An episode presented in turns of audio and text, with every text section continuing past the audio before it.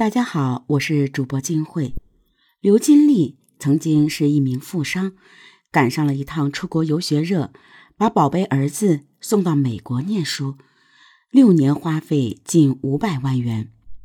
后来由于家道中落，不成器的儿子只好回国，但是他的生活作风依旧不改，将仅有的家财挥霍一空后，开始借高利贷。情急之下呢，刘金丽竟然提出由自己勾引男人回家，儿子负责捉奸，以此赚钱养家。一次得逞后，他们沾沾自喜；然而第二次酿成了血案，终于进了班房。二零一四年一月十七日中午，正在网吧打游戏的张念慈接到妈妈刘金丽的电话。儿子，那辆车周围有好多警察，听说那人死在车上了。你别回来，收拾一下，去广东中山避一避。张念慈听完，脑袋“嗡”的一声，被吓得六神无主。张念慈一九九零年出生，父亲张正安是河南南阳市铁路系统的干部，母亲刘金丽开了一家美容院，家境优越。张念慈从小养尊处优，被惯出了一身公子病，骄纵无素。二零零五年，其母通过中介将初中毕业的他送往了美国华盛顿一所名为艾尔格英迪的学校念书，每年学费大约八万美元。然而，这所学校让张念慈更如脱缰的野马，迷失了本真，打架、泡妞、搞帮派，只是父母不知情而已。二零零八年春天，张正安仕途受阻，刘金丽美容院随之倒闭，两人离婚。张正安净身出户，刘金丽呢，寄希望于儿子，倾尽全力把两套房产全部卖掉，凑齐一百万元汇到美国，想着儿子能镀金归来，扭转乾坤。然而这一百万没能够张念慈挥霍半年。二零零九年七月，张念慈没考上大学，只得回国。此时，他和母亲刘清丽租住在一套三居室里，潦倒落魄。但是张念慈依然不改公子作风，不找工作，还整日里泡吧玩游戏，没钱张手就要。刘清丽无奈去了一家服装厂上班，住着廉价的宿舍，省吃俭用养活他。二零一一年五月，刘金丽认识已婚男人白进昌，两人开始姘居。张念慈偶尔会找白进昌要钱，因此称他为白叔。同年十月，无钱可花的张念慈经朋友介绍，找了一个专门放高利贷的公司，借了两万元。一个月后，他将钱花光，被高利贷公司的人打得四处躲藏。十一月二十九日，几个青年手持铁管来到北京大道的服装厂宿舍，找到张念慈，威胁说：“如果春节前不归还本息二点八万元，就打断他的腿。”刘金丽听后嚎啕大哭。二零一二年元旦前夕，刘金丽结束夜班回家，在厂门口遇到车间主任徐峰。徐峰四十四岁，平时好色。常在言语上对刘金丽进行揩油。见四下无人，徐峰凑近刘金丽说：“晚上去你那里啊。”刘金丽听罢，骂他老不正经。晚上，徐峰再次打电话骚扰刘金丽。刘金丽不胜其烦，又灵机一动，对张念慈说：“儿子，我有办法弄钱了。”张念慈问：“怎么弄？”刘金丽说。厂里有个色鬼一直骚扰我，我想领他来家，关键时候你用钥匙开门进来，咱敲他一笔。张念慈听了，犹豫了一下，说：“这事儿最好告诉白叔。”刘金丽斟酌后，把自己的想法告诉了白进昌，白进昌也默许了。二零一二年一月二日中午，刘金丽给徐峰发了一条短信。称晚上只有自己一人在家，并附上了地址。徐峰收到短信后，当天晚上八点多就来敲刘金丽家的门。事先得到通知的白进昌和张念慈一起潜伏在楼下，看着三楼的灯灭了，他们就上去捉奸。当天，白进昌冲进房间，把徐峰一顿打。张念慈扮红脸说：“赔点钱算了。”而刘金丽装模作样的缩在墙角哭。最终，徐峰被逼着打了一张六万元的欠条，限他十天后还清，并拍了照，威胁不给钱就到处贴。一月七日下午，徐峰将凑齐的六万元送到刘金丽家里。钱到手后，还清张念慈欠下的二点八万元高利贷，还剩三点二万元。刘金丽给了白进昌五千块，自己留了一万，剩下全被张念慈拿去花了。刘金丽劝张念慈找份工作，张念慈说：“我能找到什么好工作？再说，没钱了，你也不会让我饿着。”刘金丽被他气个半死。二零一二年秋天，刘金丽在服装厂帮张念慈找了一份工作。当时，张念慈谈了一个名叫张小慧的女朋友，也非常渴望稳定，勉强去上起了班。不料，二零一三年九月。张念慈突发奇想，辞职，跟几个朋友合开了一间小酒吧，还让刘金丽向白进昌借了五万元本钱。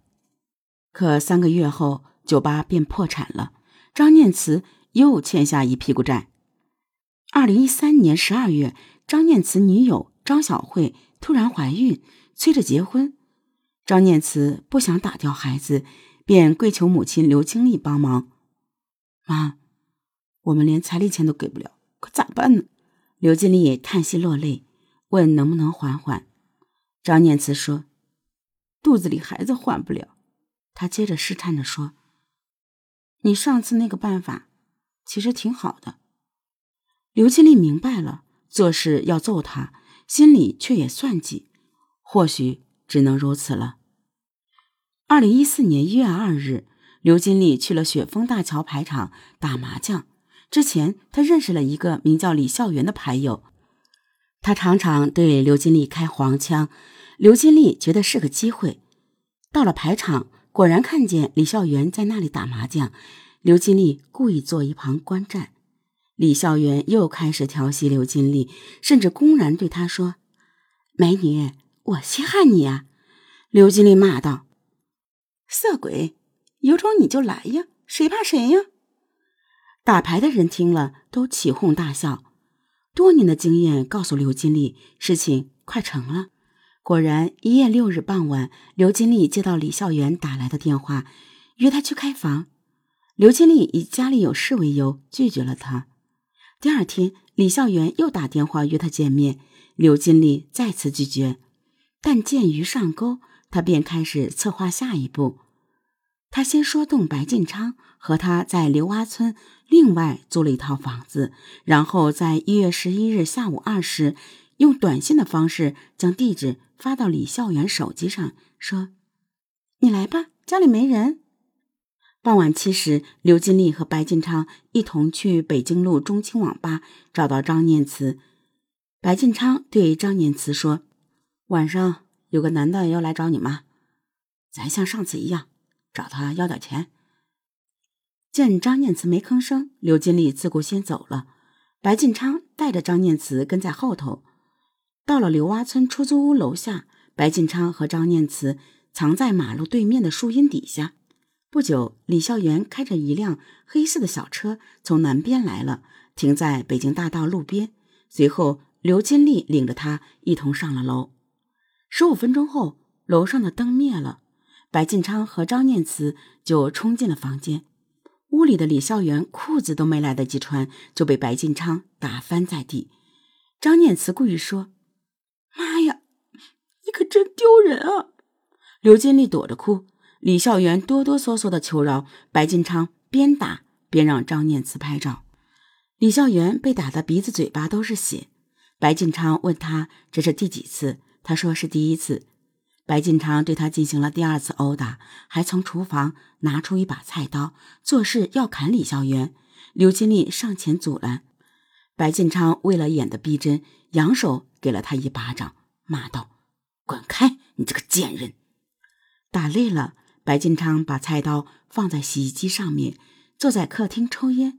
这时，张念慈走过来说：“爸，要不让他给点钱，叫他滚吧。”这话是故意说给李孝元听的。果然，李孝元在房间听见了，大腔说：“我那车值两万块，我把它给你吧。”白进昌朝房间大吼：“你住嘴！我不要你那破车，我要报警！”李孝元说：“我打电话让朋友汇些钱过来。”接着，李孝元分别给三个朋友打电话借钱，其中两人答应稍后汇过来，但一直没汇。张念慈搜了李孝元的身份证和银行卡，问了密码，下楼去了。张念慈走后，李孝元说想去小便，白进昌看了他一眼，同意了。不一会儿，当李孝元从洗手间出来时，看到了洗衣机上的菜刀，便拿起菜刀冲到客厅，径直往门口跑。白进昌赶紧阻拦，被李孝元一刀砍来，砍伤了右手。这时，李孝元已经打开了门，刚要跑，白进昌回身拿起一张椅子，将他砸倒在地上。白进昌冲上前制服李孝元，用脚拼命踢他下体。李孝元被踢得嗷嗷叫，刘金丽怕出人命，也过来拉白进昌的袖子。可刚住手，李孝元便开始抽搐，口吐白沫。刘金丽慌了，和白进昌一起把李孝元抬进卧室。李孝元被抬到卧室墙根，坐立不稳，直往旁边倒。一会儿，张念慈取款回来了，见此情形，问要不要叫救护车，并且告诉他们李孝元的卡上。只有四百元，白进昌说他去叫。出了门，他回头示意刘金丽也一起离开，故意留给李孝元逃跑的机会。三人匆匆下楼，故意把客厅门敞开着。可在楼下等了十多分钟，仍不见李孝元下楼。此时，刘金丽沉不住气了，带上儿子上去查看情况。见李孝元一副醉酒样，就打电话让白进昌上楼想办法。最终，他们决定把李孝元抬到他的车里，让他自然醒来。抬上车后，他们像没事一样把车门关上，车钥匙扔进车里，回了自己的家。第二天，刘金丽特意骑单车绕过北京大道，看见李昌元那辆黑色比亚迪车还停在路边，他给白进昌打电话。